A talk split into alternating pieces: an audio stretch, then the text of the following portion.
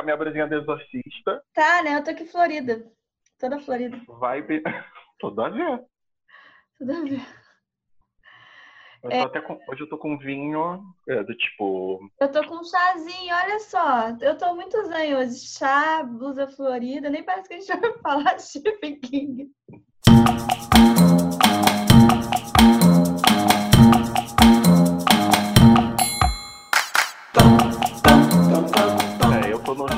Minha brusinha de exorcista, todo gótico de fundo de shopping. Arrasou, amigo, arrasou. Que eu era. É, ah, gente, eu queria pedir desculpas antecipadamente, porque a minha vizinha, ela abriu um, um negócio de delivery de hambúrguer, alguma coisa assim. E aí ela prende o Hum. cachorro dela no meu corredor. No meu corredor não, no corredor que dá pro meu corredor. Ah, E aí, às vezes, ele fica chorando o tempo todo. Agora ele tá quieto. Ele fica chorando o tempo todo. Aí os meus cachorros com pena começam a bater papo. Então eles ficam chorando de um lado, outro chorando do outro. E, em algum momento, acho que vai dar ruim. Aí o coragem é o cão covarde, tudo a ver também. Tipo, Aí que eu bebo a água de um lado, vinho, né? Jesus. é, claro, é. Quase, quase bíblica. Tipo isso. Fala galera, tudo bom? Bem-vindos a mais um podcast Farofa Cósmica. Eu sou a Quinha e hoje tem uma. Eu vou começar de cara com pergunta. César, se você pudesse escolher um autor que escrevesse com propriedade o ano de 2020, quem você escolheria? Gente, a pergunta é muito fácil. Stephen King, som de trovões, assim. É, ele é conhecido, chamado assim, por alto, como o mestre do terror. Mas se você já leu a obra dele, se você já leu alguns livros dele, você vai saber que ele é muito mais do que isso. É, na verdade, o trabalho dele é um pouco mais puxado para suspense e ele escreve personagens extremamente humanos. Ele faz você entender o lado até do pior monstro, de tão bem que ele é escrito. E ele é um cara antenado nas notícias, nos tempos modernos, super ativo no Twitter e problematizador e xinga o Trump. e isso termina é, as questões do mundo refletem na obra dele, inspiram a obra dele. Que se você pegar as obras mais clássicas dele, Carrie, O Iluminado e tal, e comparar com as coisas que tem hoje em dia, você vai ver que ele pegou é, um elemento humanitário assim que que eu acho que é muito presente para quem estiver disposto a prestar muita atenção na obra dele. Mas é, É. isso, eu, eu amo ele. Só leio ele praticamente, eu tenho que parar, às vezes, tenho que me forçar para ler outras coisas. Então, gente, o que, que a gente vai falar hoje? Sobre terror, sobre mazela e sobre ah, distanciamento social. Vamos falar de políticos filhos da puta. Tudo isso baseado numa obra de Stephen King, que é O Instituto. Bom, eu trouxe aqui o livro para vocês darem uma olhada, porque ele é muito. Olha a capa desse livro, gente. A capa desse livro é fantástica. E ele tá novinho. Ele já foi lido, ele tá cheio de marcação tá? Ele, não foi, ele tá, foi lido bonitinho. Esse livro é fantástico, mas ele é muito mal. Como eu posso dizer? É um livro ótimo que não foi bem reconhecido. Acho que vocês leram É. errado. Também acho, não é um livro que eu vejo, que eu vejo, que eu escuto falar com frequência. Eu li ele, né, no formato de Kindle e-book.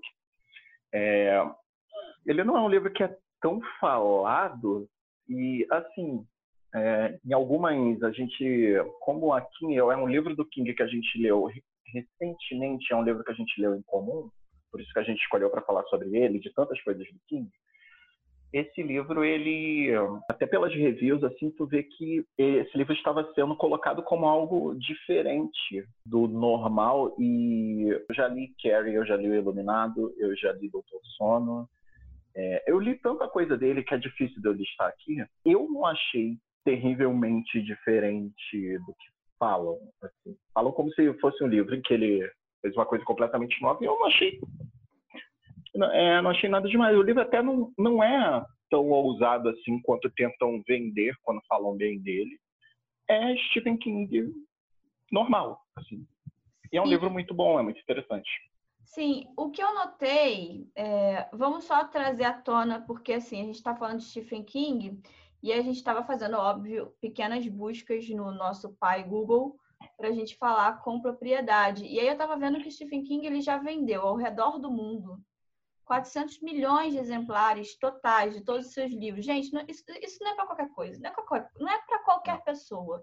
São 400 milhões de livros vendidos para Se 40 estivesse fazendo países. errado, não era tudo isso. Exatamente.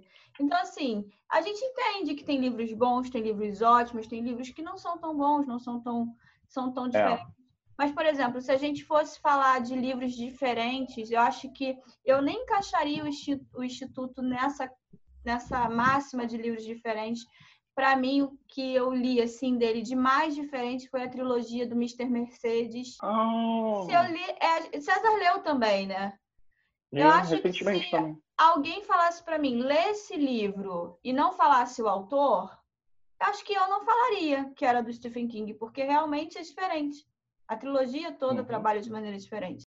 E assim, falando muito rapidamente da trilogia do Mr. Mercedes, ela é até uma trilogia que eu fiquei, é, eu amo, eu amo a série que fizeram de adaptação. Pelo menos a primeira temporada que assisti é muito boa. Eu, eu lembro que eu fiquei até desapontado porque você leva o primeiro livro todo sem o elemento sobrenatural.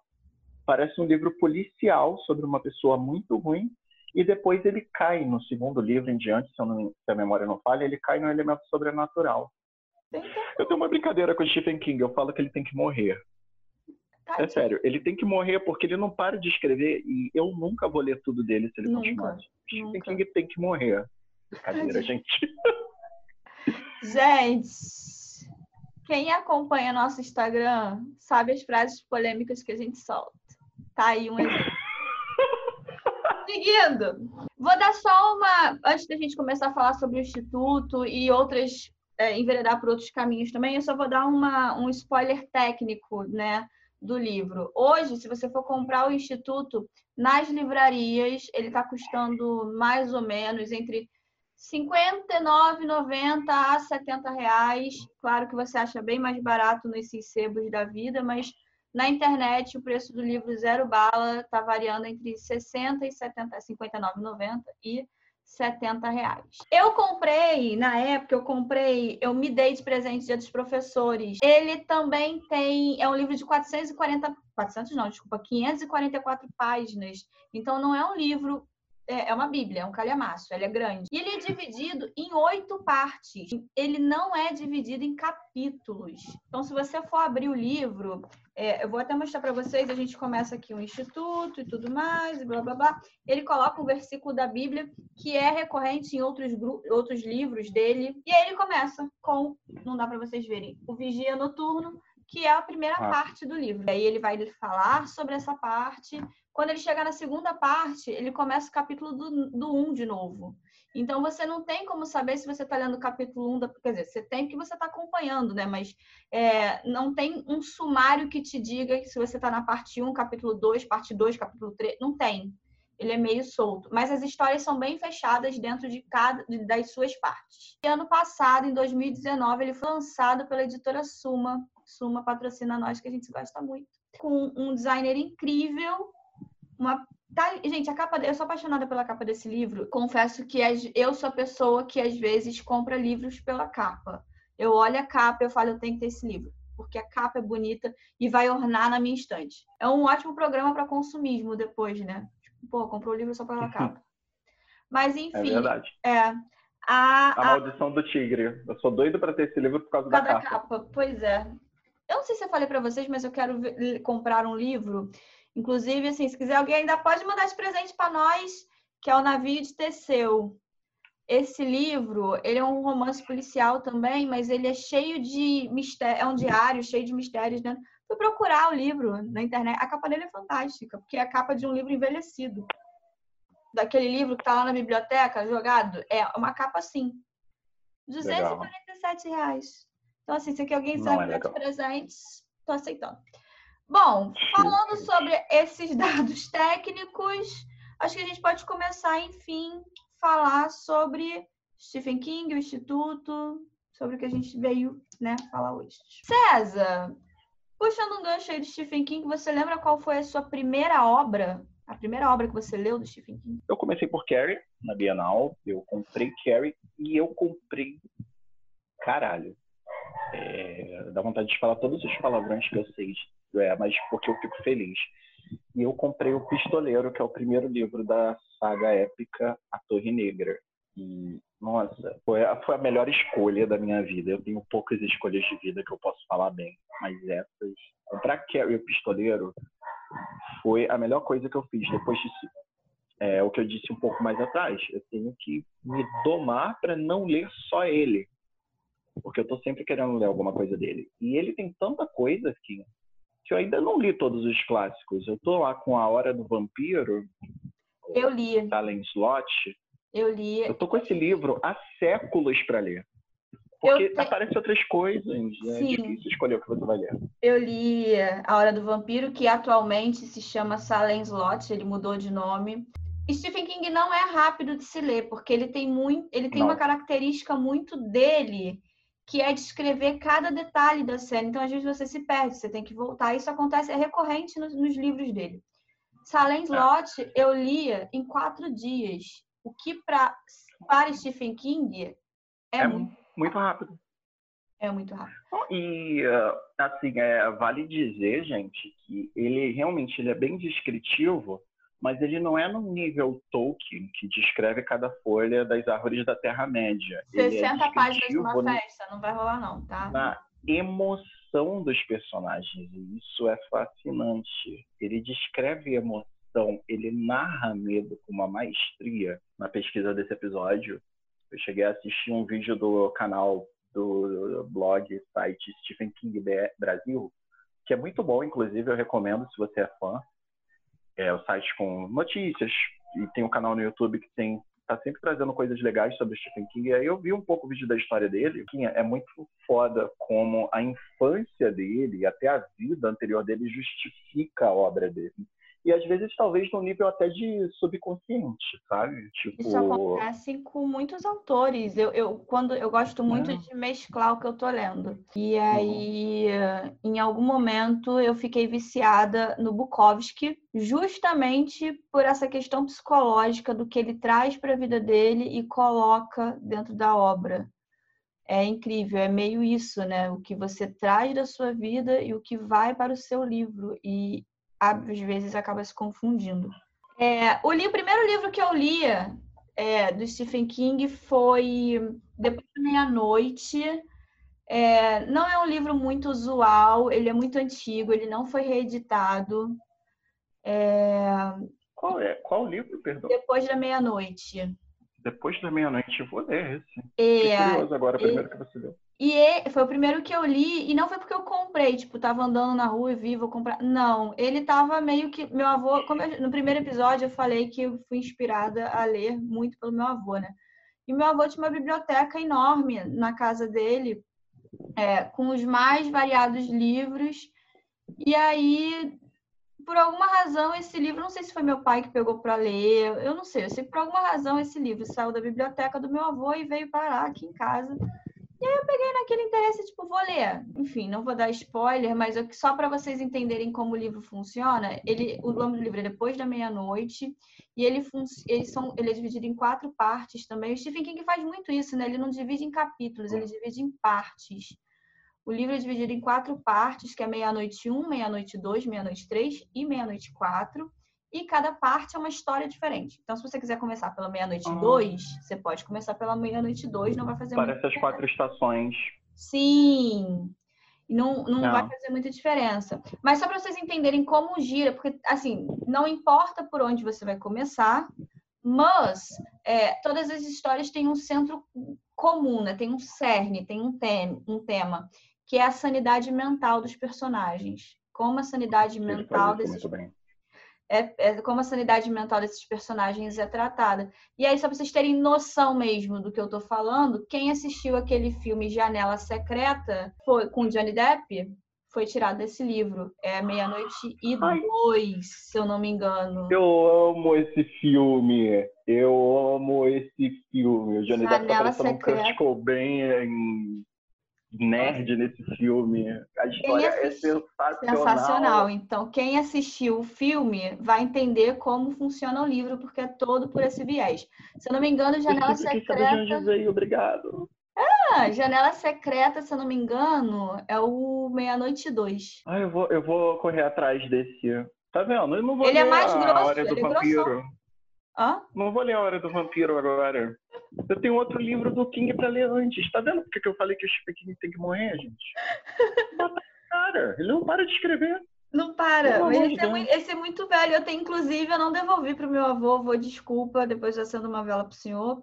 Mas é, eu tenho. Ele Tá guardado, tá guardado comigo, depois eu te empresto, tá aqui comigo, está na minha biblioteca. Sim, é nóis. Foi o primeiro livro do, do Stephen King que entrou na minha biblioteca. Eu tenho vários dele. É, tenho vários no Kindle e tenho vários uh, físicos, né? E aí, o primeiro Legal. físico que entrou foi esse, que né, me veio de presente. Foi incrível. Vamos começar a falar sobre o Instituto? Vamos lá. O Instituto, ele... A gente escolheu também... Assim, a gente... Quando a gente vai falar de Stephen King, a gente fica muito Tipo, vamos falar dos clássicos. A primeira, a primeira, o primeiro livro, a primeira obra né, que me vem à cabeça, talvez, dele, classicona, é o Iluminado. Para mim. Qual é para você, César? Carrie. Hum. Carrie. Coincidentemente, é. são os dois primeiros livros publicados dele, né? É, a gente também queria sair do, do lugar comum. Porque o Iluminado, quem não leu o livro, com certeza viu o filme. É, Carrie teve remake. Então, assim, a gente queria sair do lugar comum e a gente está numa época onde o apocalipse está acontecendo. A gente tem agora, é, claro que vocês vão ver isso uma semana depois, mas só nessa semana tivemos nuvem de gafanhotos, areia do Saara que está se locomovendo, fora a própria pandemia, que já é desesperadora por si só, um governo que, enfim. Então a gente ficou pensando, caramba, vamos sair do mais do mesmo. Como é que a gente consegue reunir todos esses problemas apocalípticos dentro de uma obra só. E aí veio o Instituto. Na verdade, o livro ele se chama O Instituto, mas quando você começa a ler no primeiro episódio, na primeira, primeira parte do livro, ele começa a falar sobre um. Deixa eu ler o nome aqui, porque é em inglês. Calma aí que eu vou achar o nome do, do rapaz. O noturno. Eu esqueci o nome é. dele, tem um tempo que eu. Tim Jameson. Me corrijam se eu estiver pronunciando errado. E o capítulo dele é ótimo. É, o capítulo dele é fantástico. E é, é, um capítulo só dedicado a ele, que o nome do capítulo é o Vigia Noturno. Eu mostrei para vocês aqui no começo. Enfim, o Tim Jameson, ele tá é, numa viagem, ele foi mandado embora do emprego dele, ele tá numa viagem, assim, tipo, para uma outra cidade.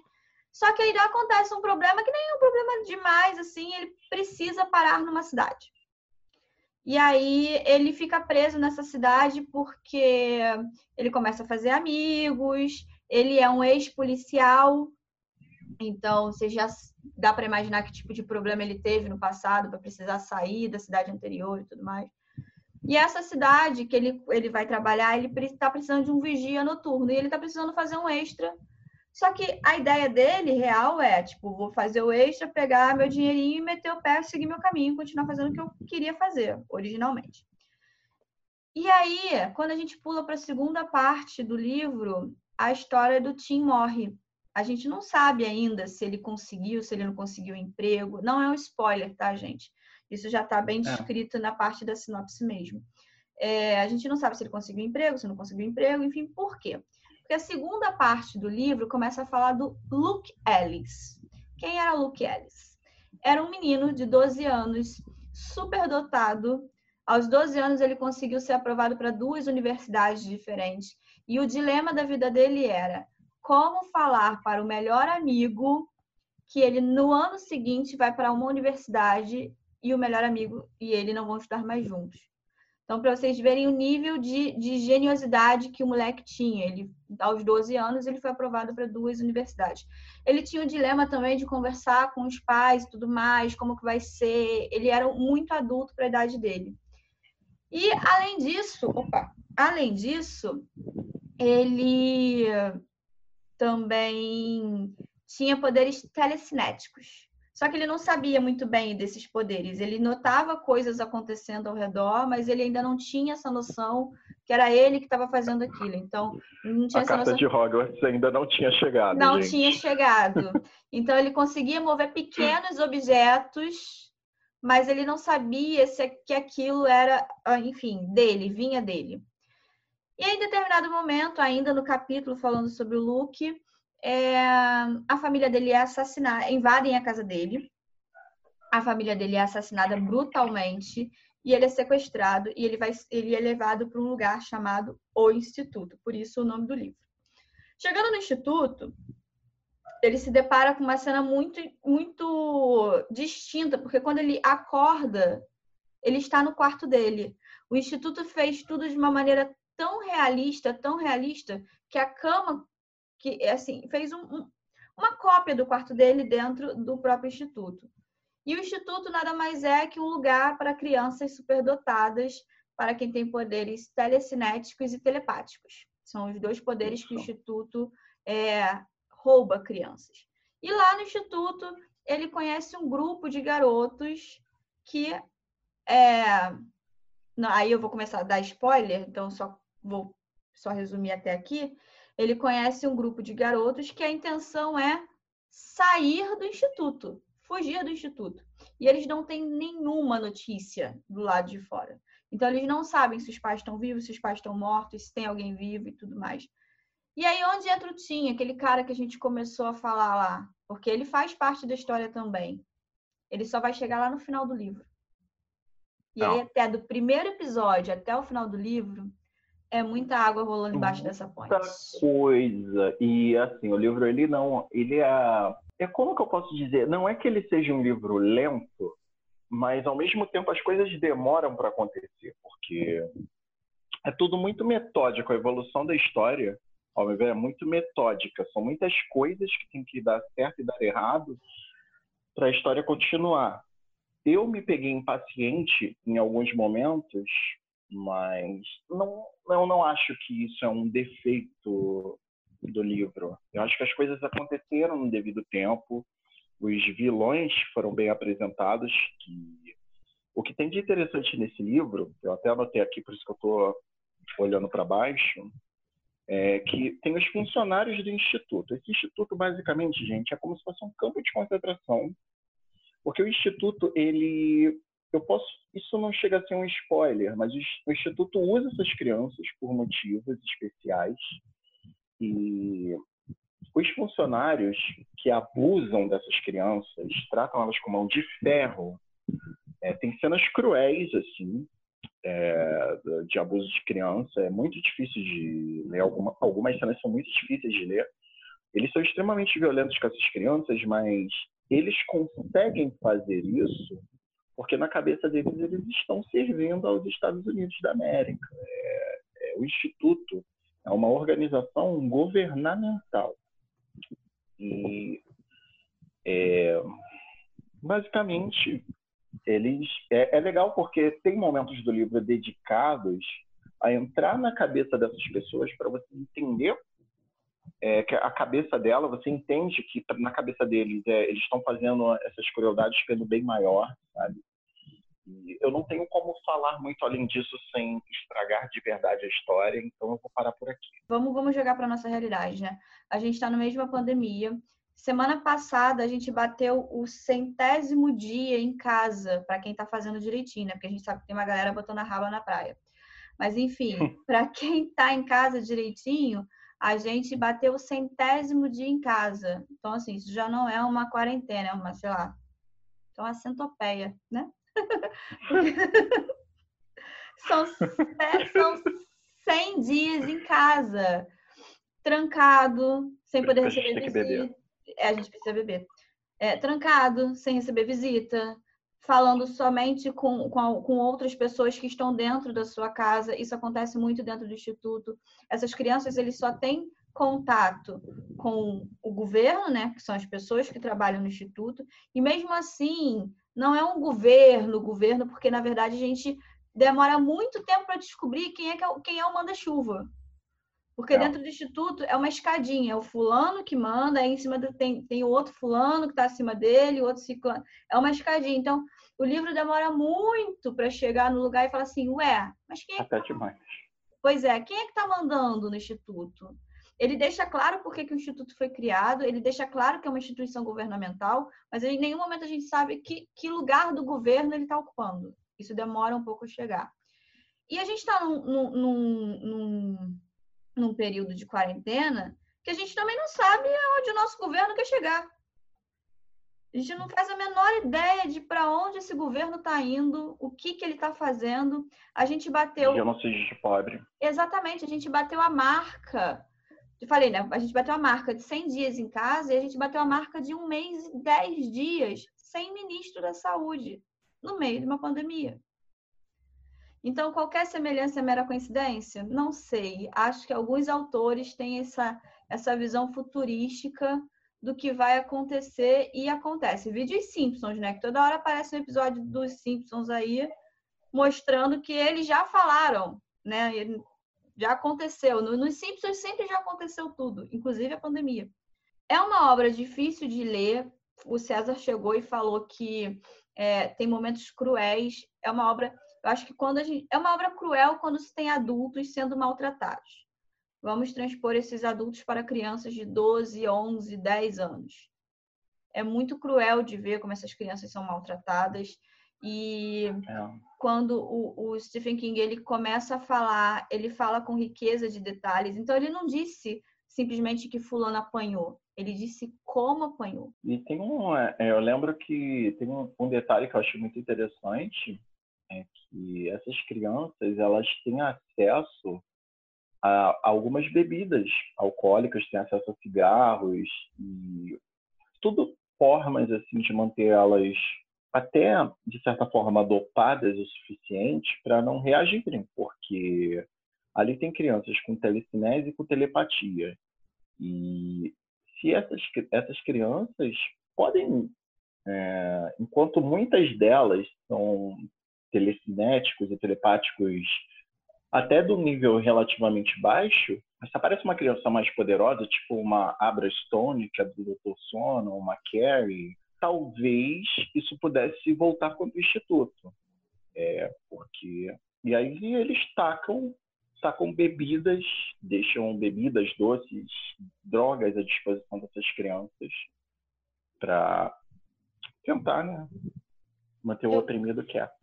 Isso. E o Instituto, é, quando a gente vai falar sobre o Instituto, na cabeça de quem governa o Instituto, né, de quem manda no Instituto, eles estão fazendo tudo em prol de um bem maior. É, vou dar um mini spoiler, né, mas é um mini-mini, porque isso também fica muito claro no começo do livro. É, essas crianças elas são sequestradas para virarem armas. É, eu queria é, a gente estava falando do instituto e tal, e de como eles tentam fazer seus fins justifiquem os meios. Eu separei até uma citação aqui, uma frase do livro que realmente grudou no meu olho, que é: deixar o mundo seguro para a democracia era secundário, deixá-lo segundo era primário. É literalmente esse o pensamento deles. Eles vão fazer de tudo. E se isso significar espancar uma criança, eles fazem.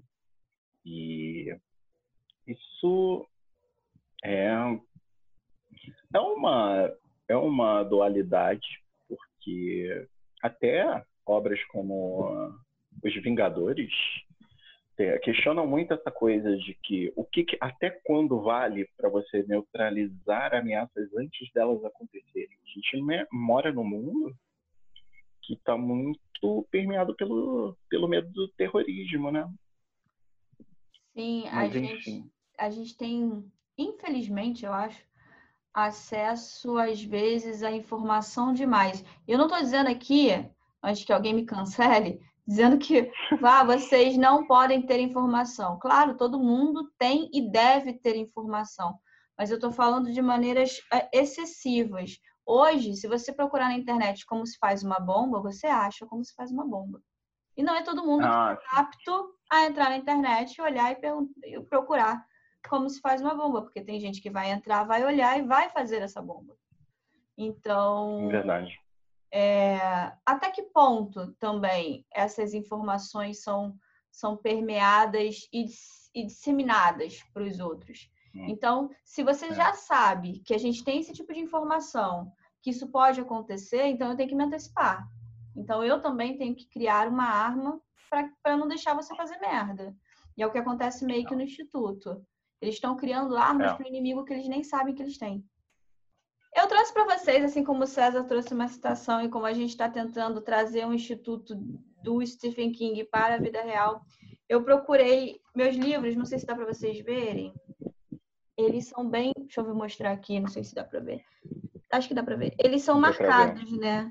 Todos os meus livros. Eu sou aquela leitora que marca, conversa com o autor, é isso. Eu trouxe uma citação porque eu achei muito atual é, para quem tem o livro em casa e está querendo saber onde está, está na página 21, que é a seguinte: é uma continuação, mas eu só separei um trechinho, é bem curtinho. As mentiras, sobretudo em uma era na qual quase todas as informações estavam disponíveis para qualquer pessoa com um teclado e uma conexão Wi-Fi, normalmente voltavam para assombrar o mentiroso. É isso. Fica o meu recado. Como é que eu deixei passar essa frase? Pô, essa frase é muito triste. A frase é de hoje. Sabe Minuto de Sabedoria, aquele livro que tu abre? É isso aqui, Minuto de uhum. Sabedoria. É isso, gente. É, então, não deu tempo de falar é, tanto quanto a gente gostaria. Então, com certeza a gente vai voltar no Stephen King.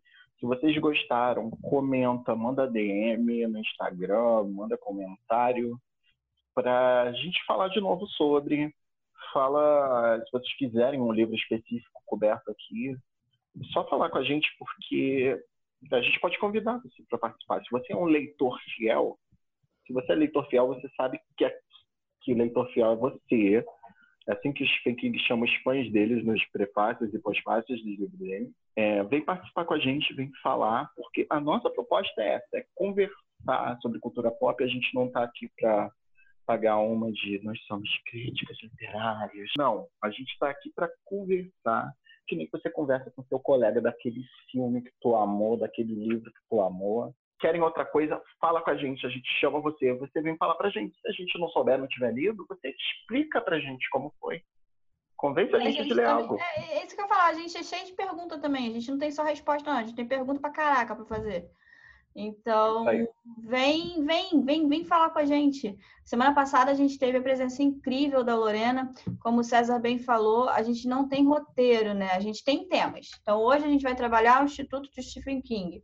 Mas a gente não tem, a gente, para dizer que a gente não tem roteiro, a gente tem rascunhos de coisas que a gente quer falar. Olha a zona com essa aqui de rascunhos que a gente quer falar, mas assim, não, não é roteirizado, é só pra gente não esquecer, porque às vezes é muito assunto. A gente quer essa troca com vocês. Quando a gente começou a gravar o podcast, a gente não tinha nenhuma pretensão. É claro que é sempre bom ter. É, falar, poxa, que legal, ouvir teu programa e tal. Esse reconhecimento é fantástico. Mas a gente não tinha nenhuma pretensão de do dia para a noite virarmos as estrelas do, da internet. A gente sabe disso.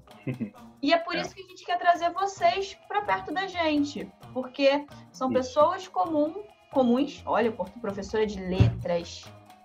São pessoas comuns falando para pessoas comuns. Então, manda mensagem, até para dizer o que não gostou, porque todo programa também é feito de críticas. Pode xingar a gente, a gente printa, bota lá você, olha lá, fulano xingou a gente. Pode ficar, pode fazer isso. Hum. É... Minha opinião é, é, quando vem alguém falar com a gente, que a gente faz isso sem pretensão de virar hashtag blogueirinhos e ter milhares de seguidores. Mas é então é isso. é isso, gente. Muito obrigado por terem ouvido. Principalmente se vocês escutaram tudo, muito obrigado. Eu espero que vocês estejam aí para as próximas farofas que a gente vai fazer. Tchau! Beijos!